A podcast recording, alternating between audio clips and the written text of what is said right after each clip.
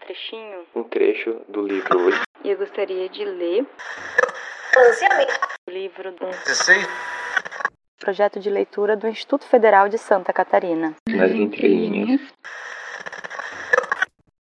E hoje eu gostaria de ler para vocês um poema do livro 2 em 1 um, da autora Alice Ruiz.